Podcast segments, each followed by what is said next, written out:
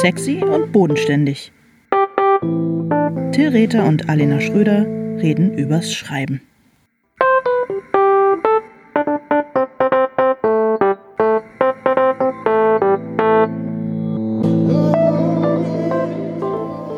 Hallo Alena.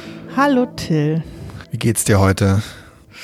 Oh, ich habe äh, äh, vorhin noch mal geguckt, was in meinem Brigitte Jahreshoroskop für 2020 oh, stand. Oh, interessant.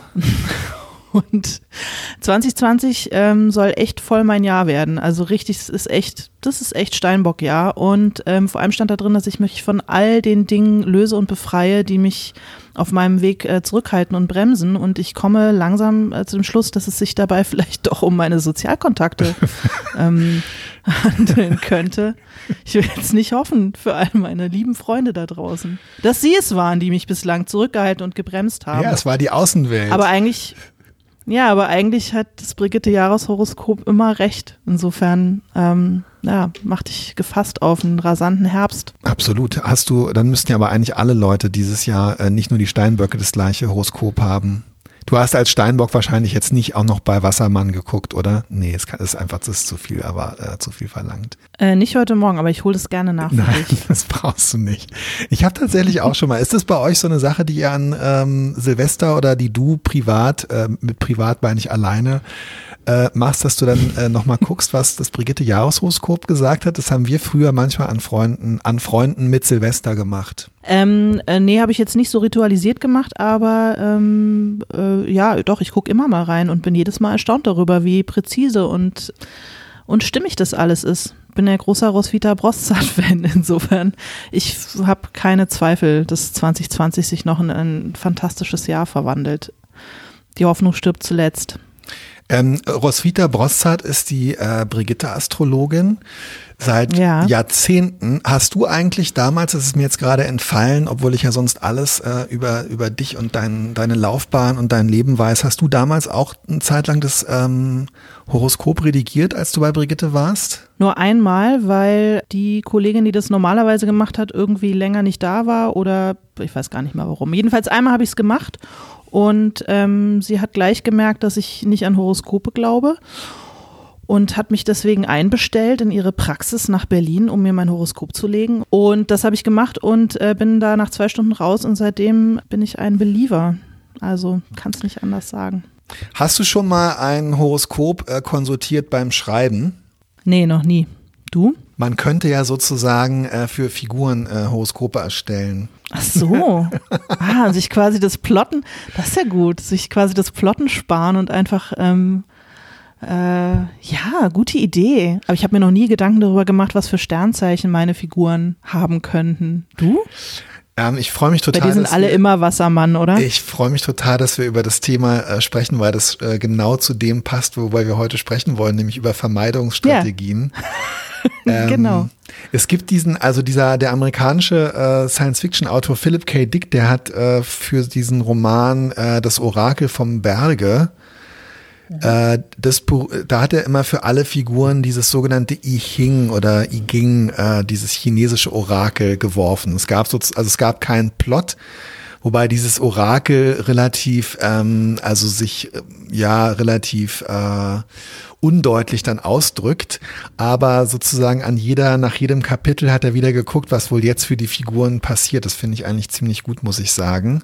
Und ich stelle mir vor, Fall dass das vielleicht auch als Vermeidungsstrategie ähm, als Vermeidungsstrategie angefangen hat nach dem Motto, mir fällt nichts ein, hier liegt dieses, äh, ich glaube, dieses Orakel wirft man ähm, mit so äh, Steinchen oder so Klötzchen oder so oder so Metallstäben, das weiß ich, Münzen, Entschuldigung. Das war ja. das Wort, was ich gesucht habe.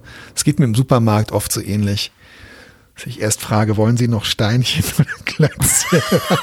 Stäbe. Ich habe ich hab noch Klötzchen, wollen Sie, wollen Sie Stäbe?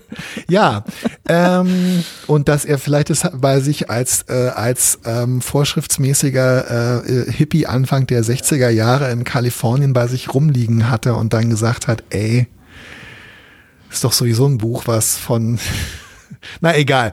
Ja, also manchmal, ähm, wir wollen über Vermeidungsstrategien sprechen und ähm, ich glaube, das wäre eine super Vermeidungsstrategie. Erstmal für jede Figur, äh, über die man schreiben will, genau wie du gesagt hast, sich das Sternzeichen zu überlegen. Und Auf dann, jeden Fall. Äh, oder? Aber nicht in, nicht in jedem Fall wird aus so einer Vermeidungsstrategie gleich so eine Trademark, äh, ja, wie bei diesem. Ja, das hat das Einzige, was mir, äh, was mir jemals, äh, ähm, was mir jemals einfallen. Äh, ja, wobei ich weiß es nicht. Ich habe neulich, ähm, ich weiß gar nicht, ob ich das erzählen darf. Ich erzähle es aber trotzdem. Ich war bei einem befreundeten Autor zu Besuch ähm, und habe, weil er mir auch sein Schreibzimmer gezeigt hat, habe ich. Äh, Entschuldigung, ich bin echt fassungslos. ich bin fassungslos. Das okay, erzähl. Lass uns das mal Ja. auspacken. Was, worüber bist du jetzt besonders fassungslos? Dass ich Äh, Freunde erstens- habe, befreundete Autoren. Ja, es ist alles ja, es macht mich ein bisschen eifersüchtig, dass du äh, andere befreundete Autoren äh, besuchst und äh, die dann Schreibzimmer haben. und, und ihr euch dann, ja, nö, und ihr euch dann da schön einen austauscht, so übers Schreiben und so. Ist, ja, ist okay, nee, macht mir gar nichts aus. Ist in Ordnung, Till. Also, ähm, Erzähl mal weiter. ich weiß gar also ich, also er hat tatsächlich in seiner Wohnung ähm, oder in seinem Haus ein Arbeitszimmer, was er mir gezeigt hat und ich habe sowas. Es ist tatsächlich äh, also so wie man sich ein Schreibzimmer ähm, als, äh, als glaube ich, doch männlicher Autor einrichten würde, wenn man eins hätte.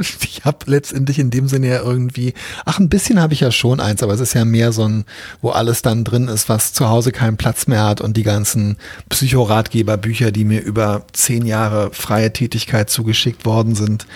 Ähm, und jedenfalls hat er mir auch so Notizen gezeigt für sein aktuelles Projekt und da äh, hat er auch alle Figuren so vorgeplant und bei jeder Figur stand zum Beispiel auch das Gewicht.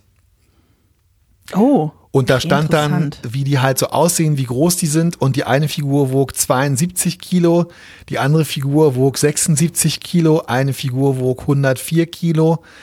Und ich habe Okay. Wow. Und ich habe genau, wow, wow war auch, was ich gesagt habe, wo ich auch so gedacht habe, okay, das ist echt sehr, sehr gründlich und ich habe natürlich sofort äh, wieder das Defizit in mir gesehen, weil ich sowas nicht mache. Aber dann habe ich mich gefragt, und da würde ich mich jetzt deine Meinung interessieren, ist das nicht auch eine Vermeidungsstrategie? Du, das musst du deinen äh, guten Freund fragen. Hm. D- äh, keine Ahnung, gut möglich wäre es natürlich. Aber es ist ja dann immerhin, es ist ja dann immerhin etwas. Also, äh, und vielleicht ist es einem dann irgendwann doch nützlich, dass man, vielleicht ist man irgendwann doch dankbar, dass man sich wirklich so ein sehr genaues Bild über seine Figuren gemacht hat. Ähm, im, Im weiteren Verlauf der. Ja, ja, klar. Wenn man so eine Arbeit. Szene schreibt, wo der beim Hausarzt ist und der Hausarzt sagt, boah, ähm, was, äh, das kann ja so nicht weitergehen. Und dann kann der Typ sagen, nachdem man in die Karte geguckt hat oder auf dieses Blatt, Moment, Moment, ich wiege 72 Kilo. Was wollen Sie damit sagen? Verstehst du? Also bin nicht so ganz sicher. Ja, ja, klar. Hm. Aber Ich meine, entschuldige, wenn ich dich ganz kurz unterbreche, damit es einmal kurz, vielleicht können wir das so ein bisschen einkreisen, weil vielleicht gibt es zwei Arten von Vermeidungsstrategien. Die einen, die man macht, statt zu arbeiten, putzen, essen, whatever, und die anderen, Ja. die man sozusagen beim Arbeiten macht.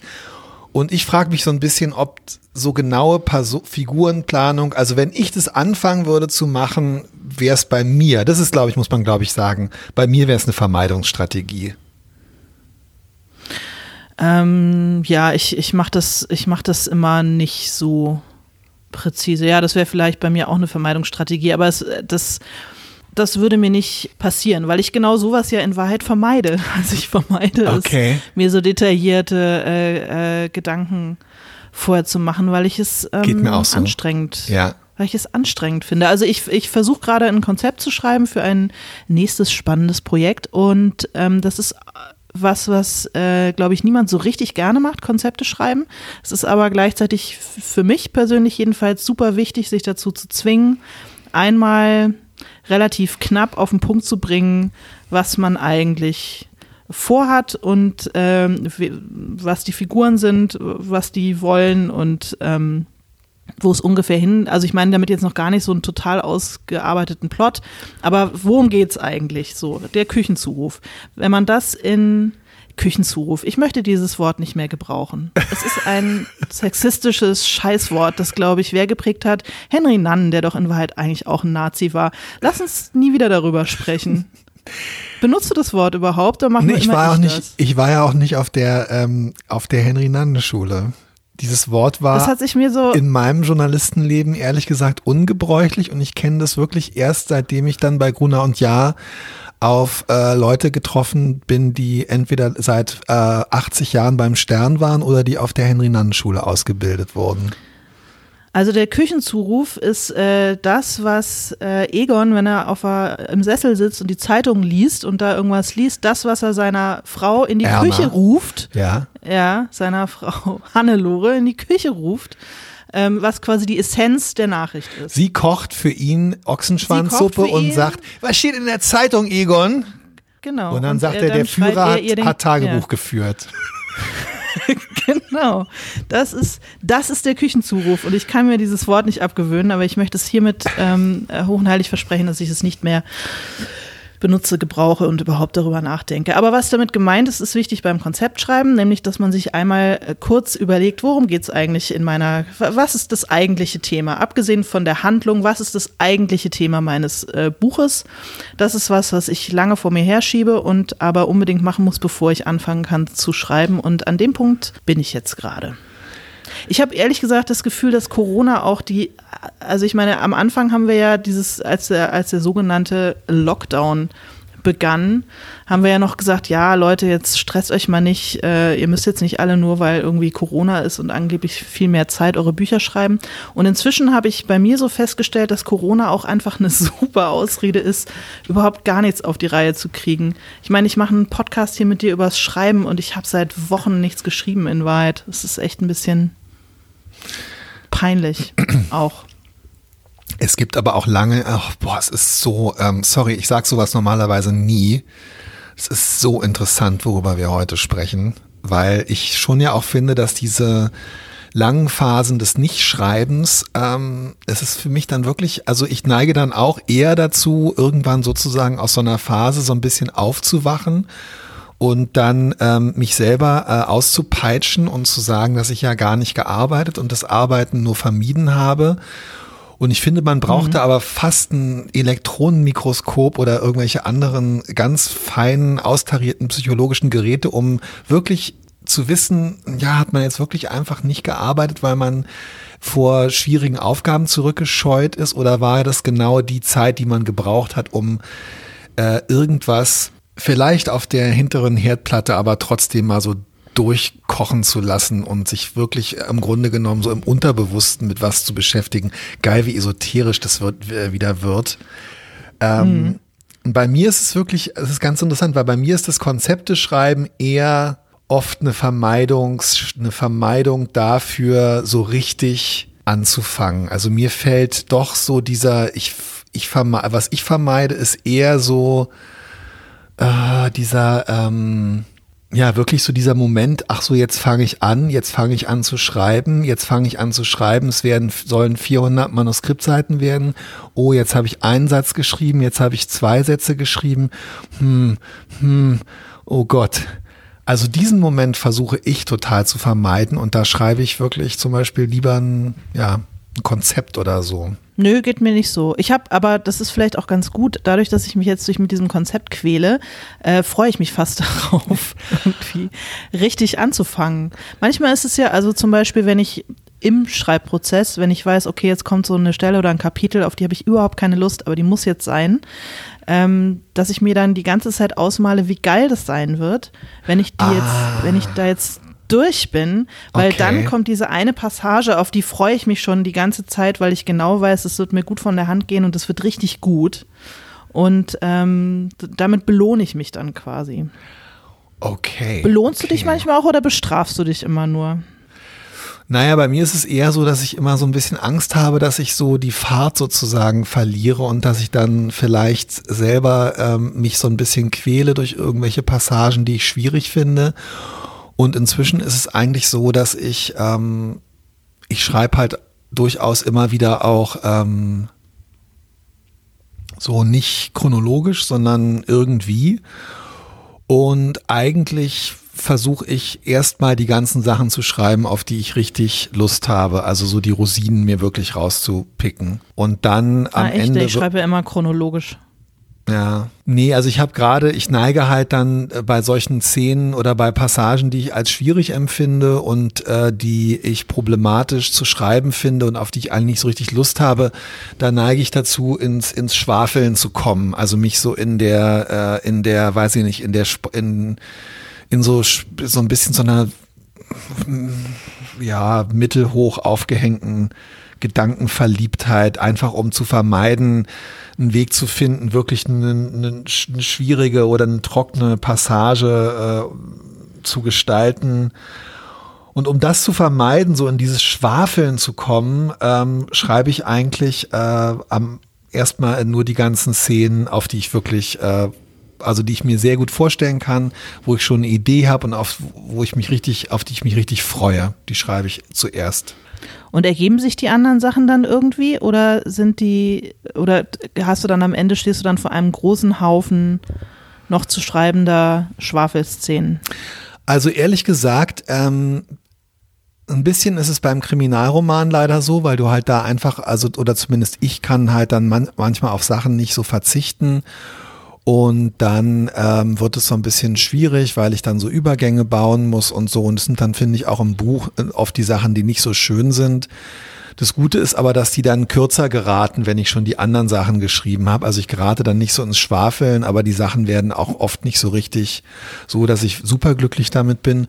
Und jetzt bei dem Roman, den ich fertig geschrieben habe, ist es so, dass ich äh, tatsächlich über diese, das Kennenlernen und diese Anbahnung dieser Liebesgeschichte und was es mit den jeweiligen Partnern äh, der beiden Menschen, die in Beziehung sind und sich verlieben macht, da habe ich halt wirklich all die Sachen, auf die ich mich wahnsinnig gefreut habe, die habe ich geschrieben und habe mich dann ähm, letzten September, als ich da mit ähm, unserer äh, Freundin und Kollegin Maike Rasch unterwegs war, habe mich da, da habe ich dann vier Tage da gesessen und habe mir diese ganzen Szenen angeguckt und habe eigentlich nur überlegt, wie passen die eigentlich zusammen und habe alles, wo ich vorher dachte, äh, das muss man ja auch noch schreiben, das muss man ja auch noch erklären und so, das habe ich alles weggelassen. Das ging da irgendwie. Ah, also beim im Krimi Grunde, kann man es halt nicht so gut machen. Also im Grunde machst du es wie beim Puzzeln. Du machst erst die Sachen, die irgendwie, die äh, leicht zusammengehen und dann Genau. von da aus bastelst du dann weiter. Okay. Genau, verstehe. nur dass du beim, Nee, so- ja, beim Krimi, ja. beim Krimi ist ein super, ja, das Bild verstehe ich sehr gut. Beim Krimi musst du nur halt auch wirklich den Himmel noch ausfüllen und das, äh, und auch wenn der komplett blau ist oder weil es halt einfach wichtige Informationen dann sind und jetzt habe ich einfach dann sozusagen äh, Teile von dem Puzzle weggemacht und habe gesagt, wieso, man kann doch alles erkennen. Ja, aber das ist doch super. Ich. Ich, Ja, ist aber auch was anderes bei ich, dir, weil du so, ich meine, meine Geschichte spielt letztendlich innerhalb von zehn Tagen oder zwei Wochen oder so und die Rückblenden und die Vorblenden, das ergibt sich irgendwie, das ist aber nicht so wichtig.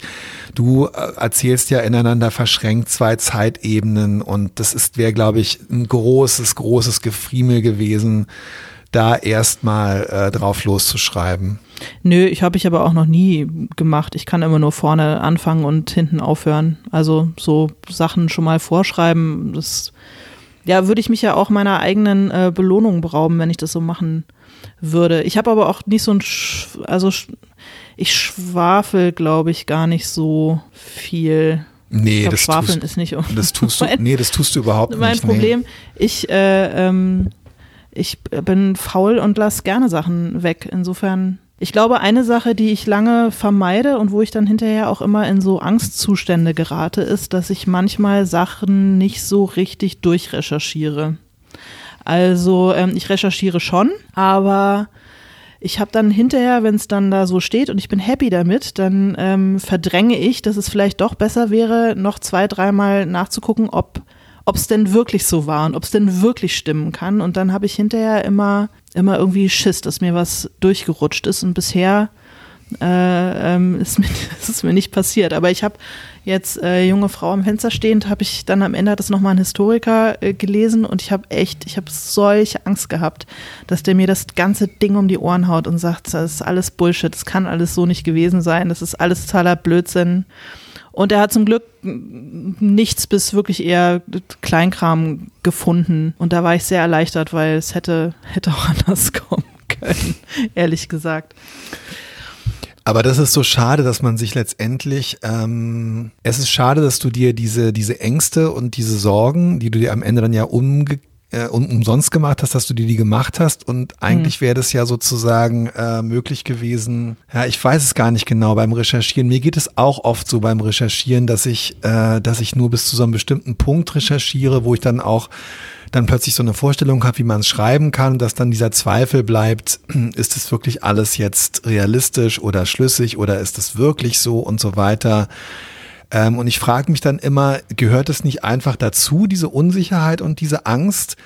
Weil könnte man die wirklich jemals auflösen? Mhm. Denn ich meine, so, man müsste dann so viel recherchieren und es ist dann fast ein anderer, weiß ich nicht, ein anderer Beruf oder auf alle Fälle eine andere Romansorte, finde ich, wenn man dann sich so in die, in die Recherche vertieft, da bin ich mir immer nicht so ganz, bin ich mir nicht so ganz sicher. Aber mir ging das jetzt auch so bei manchen 80er Jahre Sachen und so. Und hast du dann nicht Angst, dass am Ende hinterher immer irgendein Nerd kommt, der dir genau äh, auseinanderdröselt, dass du da totalen Stuss geschrieben hast? Ist dir ja vielleicht auch schon mal passiert irgendwie bei den Krimis. Ich meine, es gibt ja für, für alles immer irgendwelche Superexperten, die dann ja, ich bin erstaunt. Wissen, dass es so nicht gewesen sein kann. Bei den Kriminalromanen, ich glaube, dass die Leute da, die Leser, Leserinnen und selbst ähm, PolizistInnen, die das äh, gelesen haben, ich glaube, die, äh, wie soll ich sagen, die Nachgiebigkeit, die Nachsichtigkeit äh, ähm, Kriminalroman mhm. gegenüber ist, ist sehr, sehr, ist sehr, sehr groß. Und ähm, jetzt ist es natürlich so, das Buch liest gerade mein, ähm, mein Freund äh, Patrick, der Geschichtslehrer in, in Seattle ist und mit dem ich in den 80er Jahren in Berlin aufgewachsen bin. Und er hat angefangen, das Buch zu lesen und der hat schon, ähm, hat mir gestern erzählt, dass er schon ein paar Mal äh, triumphiert hat, weil ich irgendwas falsch gemacht habe. Und dann stellte sich aber halt raus, dass er sich, äh, er wird sie, er wird definitiv was finden, aber er hat dann irgendwie auch Sachen verwechselt oder so. Und es ist einfach eine schwierige Sache und tatsächlich muss ich sagen, ist auch ein bisschen, vorher habe ich ein bisschen Angst, in dem neuen Buch sind ein paar anachronistische Sachen drin, die ich aber extra eingebaut habe, um mich selbst zu unterhalten und an der einen oder an, an, an einer Stelle auch, um sozusagen etwas, ja, um so einen komischen Effekt herzustellen. Und ich glaube, wenn das jemand merkt, wird es natürlich heißen, äh, der Typ ist ein kompletter Vollidiot. Äh, was, äh, was, was stellt er sich eigentlich vor? Ähm, aber das war es mir in dem Fall wert, weil es so ein Privatvergnügen ist. Und genau das, wenn jetzt irgendjemand irgendeinen Fehler im Buch findet, werde ich einfach sagen, es war Absicht. Nochmal ganz kurz, können wir nochmal ganz kurz einen Schritt zurücktreten. Ähm, mhm. Dieses, äh, dieses Vermeiden, dieses Prokrastinieren, das ist ja noch auf einer ganz anderen Ebene. Aber ich glaube, dass man da, ähm, es gab vor Jahren mal dieses Buch von Katrin Passig äh, übers, übers Prokrastinieren, wo dann im Grunde genommen, also was das Hauptding, was ich daraus mitgenommen habe, ist, dass man halt, wenn man prokrastiniert, mit am besten mit Sachen prokrastiniert, die einem sowieso was bringen. Also ähm, halt, wenn man keinen Bock hat, ähm, das Buch zu schreiben, dann halt wenigstens äh, den Artikel schreiben, den man, ähm, ich glaube, es ist wirklich überhaupt nicht, wovon das Buch handelt und ich gebe das total falsch wieder. Aber dass man dann halt einen Artikel schreibt, auf den man viel mehr Lust hat und den man dann wenigstens hat man dann halt einen Artikel geschrieben.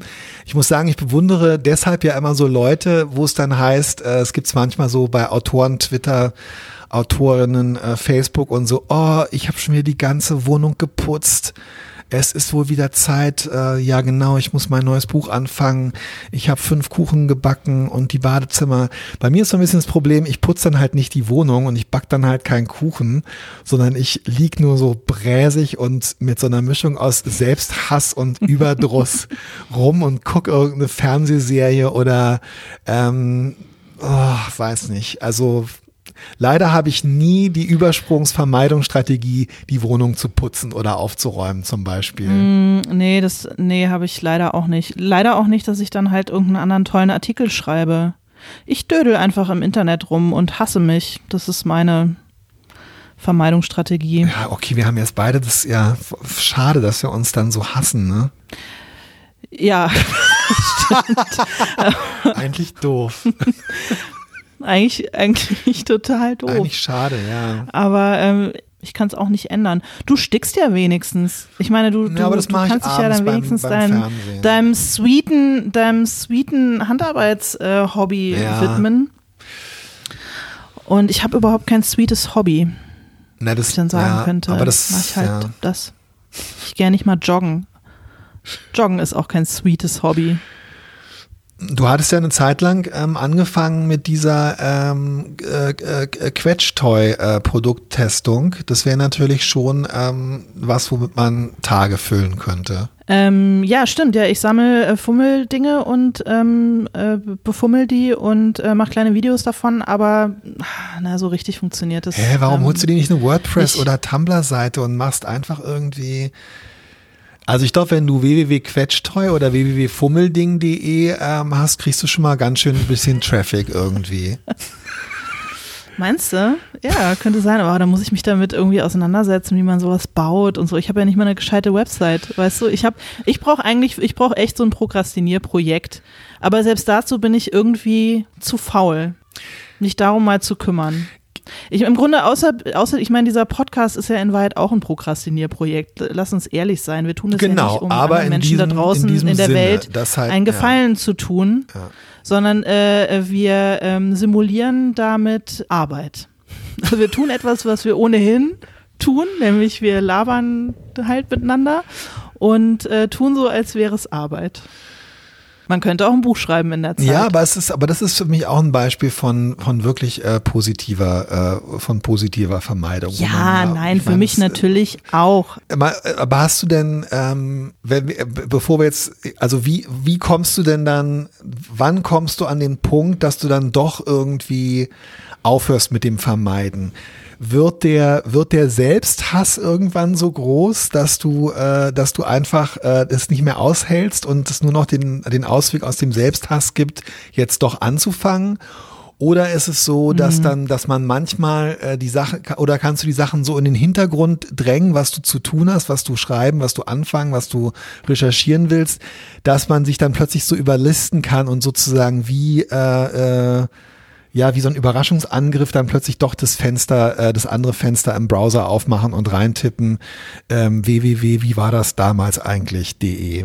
Also was ist kannst du dich Ich glaube, ich, doch, ich glaube beides. Also äh, auf der einen Seite tatsächlich der Selbsthass und auf der anderen Seite, ähm, ja, passiert es dann halt irgendwann, dass es plötzlich eben doch geht und während man dabei ist, merkt man, dass man sich deutlich besser fühlt, wenn man es jetzt einfach macht. Ich bin einfach nicht so gut darin, mir zuzugestehen, Phasen zu haben, in denen nicht so viel geht und dann wird der Selbsthass Ja, ja, irgendwann ja, so groß, dass ich mich zwinge und dann ist das aber, dass sich zwingen, ist wahrscheinlich wie beim Sport, äh, sich zwingen am Ende doch dazu fühlt, dass man sich hinterher äh, besser fühlt und sich fragt, warum nicht gleich so. Aber ähm, und manchmal habe ich auch durchaus Phasen, wo es mir, ähm, wo es mir leicht fällt und wo es mir aus der Feder rinnt. Aber es ist kein Dauerzu, kein Dauerzustand. aber man kann Leider. sich Aber es, es gibt es dann auch, gibt es bei dir inhaltliche Sachen, die du vermeidest? Also jetzt mal völlig abgesehen vom äh, Schreiben oder nicht Schreiben, sondern Sachen, wo du, also so konkrete inhaltliche Dinge, die du, äh, die du nicht gerne schreibst und wo du dich so drum rumwurstelst. Ähm, ich wollte noch ganz kurz sagen, weil ich das interessant fand, was du gesagt hast. Ich finde es halt auch so, mir geht es ganz ähnlich und ich finde es so bedauerlich, dass man sich das nicht merken kann, dass äh, also so wie so ähnlich wie du das vorhin erzählt hast mit dieser Angst, dass es dann vielleicht doch nicht stimmt und man lässt es dann überprüfen, also dass man irgendwie daraus nicht lernt, dass diese Angst gar nicht berechtigt ist. Äh, genauso finde ich es halt so schade, dass man irgendwie nicht ich kann mir das nicht merken, dass es sich, dass es leichter ist und dass es besser sich anfühlt, was zu machen, was ich vermeide, als es sich anfühlt, es auf die Dauer zu vermeiden. Das äh, ist eine der großen Sachen, an, mit denen ich immer noch hadere nach all den, nach all den Jahren als halbwegs funktionierender erwachsener Mensch. Ich weiß nicht beim Schreiben. Ähm, ich habe versucht in dem neuen, ich habe versucht im neuen Buch ähm, äh, einen Weg zu finden, äh, Sexszenen zu schreiben, der mir besser gefällt als das, was ich manchmal schon versucht habe. Das ist ein Thema, wo ich das Gefühl habe, das ist wichtig, aber ähm, ich vermeide eigentlich, das zu, äh, zu schreiben und es macht mir auf eine, es macht mir leider auch nicht so eine, so eine Freude. Und äh, nee, ja, würde ich sofort unterschreiben. Ja, ist so ein bisschen. Ich möchte auch keine Sexszenen schreiben. Ich habe aber auch vermieden, welche schreiben zu müssen. Ja, wobei ich hoffe, also ich finde, dass man in deinem, also was ich, was ich, äh, was man finde ich halt auch nicht merken darf, ist, dass äh, Autoren, Autorinnen. Also wenn ich das Gefühl habe, die Leute vermeiden jetzt wirklich bestimmte Sachen zu schreiben, weil sie, weil sie da, also ich möchte nicht, dass man, dass man bei meinem Buch das Gefühl hat, äh, oh Mann, der Mann merkt, der Mann äh, möchte wirklich nicht gerne Sexszenen schreiben. Nö, tut man nicht. Also du hast äh, bei, ja, dir, bei dir auch nicht. Aber das, Zeit ja. gevögelt und gefummelt und rumgemacht. Also ich würde nicht sagen, dass du, oh Gott, ja. dass du es vermieden das hättest. Hat ja wirklich gut geklappt, ey. Ja. ja. Ähm, und ich mache wahnsinnig ungerne, ähm, ich schreibe wahnsinnig ungerne, ich beschreibe ungerne, wie Leute aussehen, darum mache ich es aber einfach nicht. Ich beschreibe auch mhm. ungerne, wie, ähm, ich beschreibe, beschreibe ungern, ehrlich gesagt. Punkt. Ja, ich beschreibe auch nicht so gern. Das stimmt. Aber das finde ich auch gut, ähm, weil. Ich lese es aber genau, auch nicht so gern. Ich auch ich will, nicht. Also ich auch nicht, ja. Es geht mir auch so ähm, und ich merke auch, dass ich gar nicht unbedingt ähm, Hast du beim Schreiben ein Bild von den, äh, von, den, von den Sachen, über die du schreibst? Siehst du das sozusagen vor dir, während du es schreibst? Mm, ja, schon. Das reicht mir auch, ehrlich gesagt. Also es reicht mir, dass ich äh, das so eine vage Vorstellung davon habe und ich versuche halt manchmal dann ähm, zumindest äh, anzudeuten, wie die Figuren Dinge wahrnehmen, also auch tatsächlich Gebäude, andere Menschen, keine Ahnung. Ja, aber mich selber hinzusetzen äh, und ähm, und das zu das äh, zu beschreiben, dazu habe ich keine Lust und ich lese es auch nicht gerne. Gibt es noch irgendwas, was du vermeidest? Außer, Außer Sexszenen Recherche, Sexszenen. Es ist gut, dass wir kein Buch zusammenschreiben, weil wir würden uns wirklich nicht gut, äh, wir würden uns wirklich nicht gut ergänzen, weil wir beide, ähm, wir müssten eigentlich, wir müssten total recherchewütige Schreibpartner finden, die gerne Sexszenen schreiben.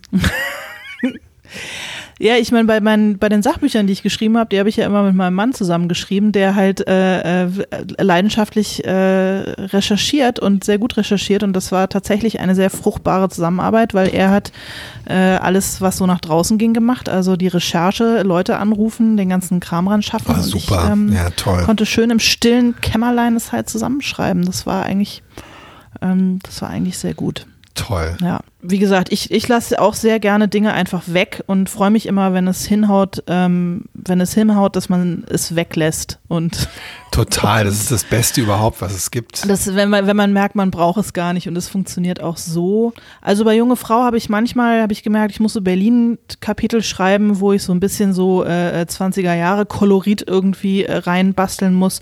Und das habe ich auch nicht so wahnsinnig gerne gemacht. Es musste aber sein. Also das konnte ich dann nicht weglassen. Ähm, ich habe ganz viel weggelassen, aber das an zwei, drei Stellen musste es eben rein und ähm, da habe ich mich ein bisschen durchgequält. Das fand ich sehr schwarzbrotig. Aber wie gesagt, ich hatte dann immer so Sachen, von denen ich wusste, okay, danach kommt das und da freue ich mich drauf. Und so habe ich mich dann da halt immer durchgewurstelt. Ja, aber ehrlich gesagt, ähm, also ich finde, das ist dir auch gut gelungen weil ähm, man dadurch eben auch nie das Gefühl hat, also ich finde das oft so, also mir ist es lieber, dass ähm, eine Autorin ähm, ja relativ, also wirklich da das Nötigste sozusagen tut, was halt einfach sein muss, als wenn ich zum Beispiel jetzt gerade beim Thema 20er Jahre, äh, als wenn ich so Bücher lese, wo ähm, Leute in so Beschreibungen schwelgen. Das Wort fällt ja dann auch immer gerne in diesem äh, Zusammenhang. Und was ich auch wirklich überhaupt nicht gerne mag, also weder bei äh, journalistischen oder bei, ähm, bei noch weniger natürlich bei Belletristik, so dieses, ähm, du merkst so richtig, äh, die Autorin oder der Autor muss irgendwie hat so viel recherchiert, dass es jetzt auch schade wäre, das nicht alles irgendwie unterzubringen. ja, stimmt. Ja, das stimmt. Das stimmt. Das merkt man auch manchmal. Ja. Das hat, also in die um, Gefahr bin ich durchaus auch geraten. Ich saß hier am Ende und ähm, du erinnerst dich von der letzten Schreibreise, mittlerweile sind es noch mehr geworden. Ich habe halt wirklich wahnsinnig viel Literatur irgendwie auch und ich habe dann noch so Bildbände, als ich letztes Mal in Berlin war, mitgenommen und Eben, du hast doch so monatelang ich habe ja, also ich habe, ich bin, war ja richtig undercover. Also ich bin ja in Berlin fast wie so ein Einheimischer aufgetreten im Sommer und hab mich, bin da einfach so in der Masse verschwunden und habe das alles nochmal so aufgesogen und am Ende, ähm, das finde ich aber auch ein geiles Gefühl, dann einfach ganz, ganz, ganz, ganz, ganz, ganz, ganz, ganz ich habe noch so Bücher über DDR-Sprache, über 80er Jahre Sprache gelesen und über den Underground in Berlin in 80er Jahren. Das dann alles irgendwie nicht unterzubringen, ist auch so ein schönes Gefühl des Weglassens, muss ich sagen. Es hat so was, es hat so ein bisschen so was unökonomisches, aber irgendwie auch was, ja, ich weiß auch nicht. Und das ist übrigens ja, das Tolle, alles. ehrlich gesagt, am, äh, am, am Krimi-Schreiben, also was so Vermeidungsstrategien angeht. Also ich bereite jetzt gerade den, den nächsten ähm, Danowski-Krimi vor. Und durchaus auch so ein bisschen Corona-bedingt ähm, gucke ich im, äh, auf den einschlägigen Plattformen eher so ein bisschen äh, leichtere, beknacktere äh, Sachen, also so Krimiserien, wo man wirklich sagen muss, muss es jetzt eigentlich sein? Und äh, ich lese zwischendurch jetzt auch das ein oder andere True Crime Buch, was ich hm. selten mache, was für mich aber auch wirklich so ein bisschen so, äh, also dann, dann bin ich echt so am, am, am, am Ende der Fahnenstange meiner geistigen Leistungsfähigkeit angekommen. Aber weil es ist halt alles dann sozusagen, wenn, äh, wenn ich mich selber frage, was hast du heute eigentlich gemacht? Ähm, dann sage ich mir halt nicht, ähm, du hast Bosch geguckt und irgendwelche äh, True Crime Sachen gelesen, sondern ich sage mir, du hast für ein Krimi Recherche. recherchiert. Das ist, ist Recherche. Ja. Das ist alles Recherche, alles ey. Recherche. Also insofern ist der Sweet Spot wirklich, wenn man die Vermeidungsstrategie zum Teil des ähm, der, der Arbeit machen kann. Ja, oder ja. Genau, oder indem man halt, äh, weiß ich nicht, wahrscheinlich gibt's auch deswegen so viele Podcasts, weil so viele Leute auch das als Vermeidungsstrategie irgendwie erkannt haben. Wie ging es dir eigentlich, ja. darf ich mal was anderes fragen, wie ging es dir eigentlich damals, ja. ähm, als wir festangestellt waren und in der Redaktion gearbeitet haben? Wie bist du da mit solchen Sachen umgegangen? Also man konnte, was ich schon immer schön fand, war, dass man so zu Kollegen, Kolleginnen gehen konnte und so dieses, oh, ich habe überhaupt keinen Bock XY zu machen. Und da konnte mhm. man sich dann irgendwie eine halbe Stunde auskotzen und dann hat einem aber jemand gesagt, ach komm, er macht es jetzt einfach und so. Das fand ich sehr schön, aber manchmal fand ich es auch ganz schrecklich, wenn man so in die Redaktion kam und eigentlich gemerkt hat, es ist so ein Tag, da läuft irgendwie nichts. Hattest du so eine Tage? Was hast du dann gemacht an solchen Tagen? Boah, so lange her. Kann ich erinnern. glaube, du hattest solche, ey. du hattest solche Tage nicht. Du hattest einfach, du bist Nee, aber weißt du, als ich fest angestellt war, ich war ja noch super fresh irgendwie im Geschäft. Ich war einfach noch nicht so abgerockt wie, äh, wie du. ich war ja noch voller Enthusiasmus ich habe ehrlich gesagt, ich, ich habe diese ganze Zeit irgendwie als sehr produktiv und als ähm, wenig irgendwie, oh, ich habe keinen Bock. Also klar hatte ich auch mal so Tage, aber das war ähm, relativ selten. Und dadurch, dass ich ja noch so jung war, hatte ich jetzt auch nicht so das Standing, um mir das zu leisten. Also deswegen hatte ich das, glaube ich, ich, ich, glaub, ich habe jetzt so. Bitte? Ja. Wieso lachen Sie jetzt, Herr Räther? Was ich, amüsiert Sie daran so? Naja, mich, mich amüsiert, ähm, was ich, äh, wie viel ich von mir preisgegeben habe, indem ich dir diese Fragen gestellt habe. Naja, gut, du warst halt schon viel, viel länger dabei. Alle Sachen, die ich da gemacht habe in den, ich weiß, das war ja, war ja gar nicht so lang, es waren irgendwie drei Jahre oder so oder vier. Ähm, alle Sachen, die ich da gemacht habe, habe ich ja mehr oder weniger zum ersten Mal gemacht. Deswegen war das alles aufregend. Und selbst wenn ich wirklich so stullige Sachen machen musste, wie eine hundertteilige ähm, Geschenketipp äh, äh, Sonderbeilage irgendwie mit Kleintexten zu befüllen, hatte ich doch das Gefühl so, oh wow, sie haben mir jetzt diese besonders wichtige Aufgabe irgendwie übertraut, also so zugetraut. Wobei das eine der schönsten Aufgaben machen. war, die man da machen konnte, ehrlich gesagt, oder? Also äh, sowas habe ich immer total geliebt. Äh, ja, ich hatte immer nicht das Gefühl, dass es was ist, was man jetzt irgendwie ähm, der angesehensten Autorin rüberschiebt als äh, Ehrung, sondern es war schon eher das so, oh, wer könnte das mal machen? Frag doch Alena. Nein, keine Ahnung. Aber es war jetzt nicht so, wo man wo es irgendwie Lorbeeren zu gewinnen gab. Es war halt irgendeine Fleißarbeit. Aber ich kann mich nicht dran erinnern, dass ich das da so hatte. Das ist aber anders, weil da ist man ja in so ein System eingebunden. Da hat man mal einen schlechten Tag, aber man geht ja nach Hause und kriegt trotzdem sein Geld. Ich, letztlich ist es ja das, was einen hier dann irgendwie doch dazu zwingt und bringt, seinen Kram zu machen, ist, dass wenn man ihn halt nicht macht, dann, dann, dann macht es kein anderer für einen und dann ist aber am Ende halt auch irgendwie kein Geld auf dem Konto. Also ähm, die Tatsache, dass das ja irgendwie unser Job ist und man sich dann irgendwann halt zusammenreißen muss und es jetzt halt einfach machen muss, weil das ist ja letztlich das, was einen irgendwie dann doch äh, vor den Rechner treibt und einen dazu bringt, sein Word-Dokument zu öffnen. Klar, oder? ja, natürlich, klar, weil ansonsten, wenn man das nicht machen würde, okay, das ist jetzt ein bisschen, äh, ein bisschen unheimlich, was ich sage, aber äh, wenn man das halt nicht machen würde, dann ähm, gäbe es halt irgendwie was die Außenwelt angeht, zwei, drei Monate so mittelgroße Probleme und alle würde sagen, oh ja, hm, blöd, na gut, wie machen wir das jetzt? Ja, okay.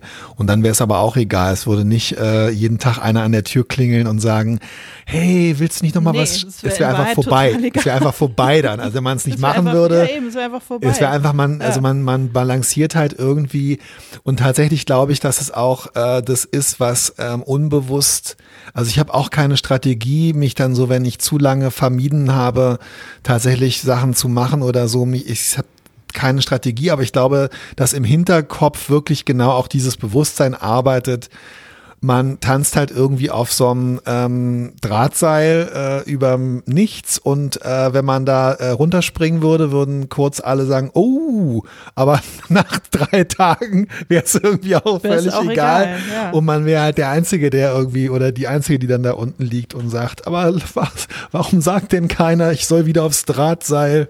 Sag mal, hat eigentlich irgendwer unseren, äh, vor allem meinen Schrei nach Liebe wahrgenommen und auf unserer ähm, fantastischen Mailbox angerufen? Angerufen. Ja, tatsächlich.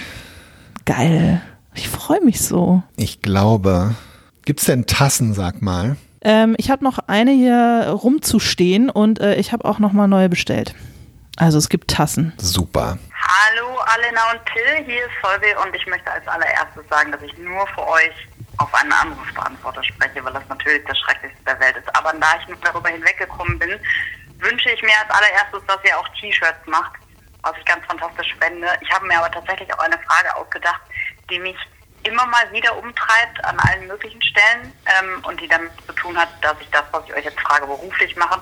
Und zwar, ob ihr mit Literaturwissenschaft in Kontakt kommt und wenn ja, wie. Also beschäftigt ihr euch damit, was Leute über Texte sagen? Gibt es Theorie, die für euch irgendwie interessant ist oder weiß ich nicht möchtet ihr interpretiert werden? Äh, wenn ja, könnt ihr euch natürlich vertrauensvoll an mich wenden, beziehungsweise das ist ja auch schon passiert. In jedem Fall äh, ganz liebe Grüße und vielen Dank für euren Podcast. Ich höre den äh, mit wachsender Leidenschaft. Oh, wie schön. Solveig hat angerufen. Oh, Solveig, wie, ja, wie schön. Ich freue mich auch. Du kriegst auf jeden Fall eine Tasse und äh, Till ist super happy, glaube ich, weil jetzt kann er, jetzt kann er mal richtig, jetzt kann er mal richtig vom Leder ziehen. Jetzt kann er mal richtig was erzählen. Komm, Till, hau mhm. raus.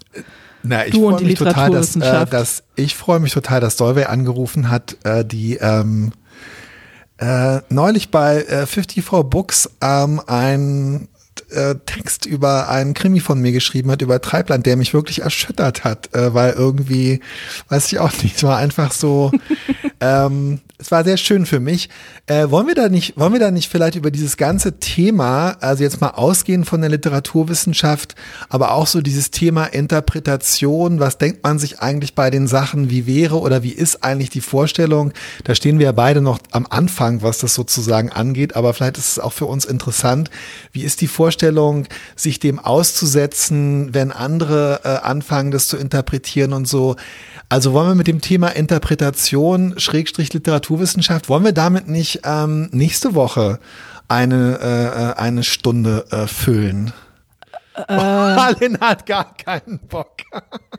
nee, ähm, pff, doch, ich hab, ich hab Bock. Ich kann dazu nur irgendwie so wenig, ich habe davon so wenig, also mein, mein, mein Komplex, wenn man so will, ist ja, dass ich von all diesen Dingen wirklich überhaupt keine Ahnung habe und ähm, jeden bewundere, der sich in irgendeiner Form akademisch mit diesen Sachen auseinandersetzt, weil ich wirklich nichts weiß ähm, und, und, und, und nichts über Literaturtheorie äh, weiß und ähm, nur staunend Aufblicke zu Menschen, die davon Ahnung haben. Deswegen bin ich da möglicherweise für dich der falsche Gesprächspartner, ähm, Till. Aber äh, du ja, hättest ja dann sozusagen jetzt eine Woche äh, oder zehn Tage Zeit, um um um, um mein äh, Eagleton nochmal zu lesen. Ja. Nein, um einfach über diese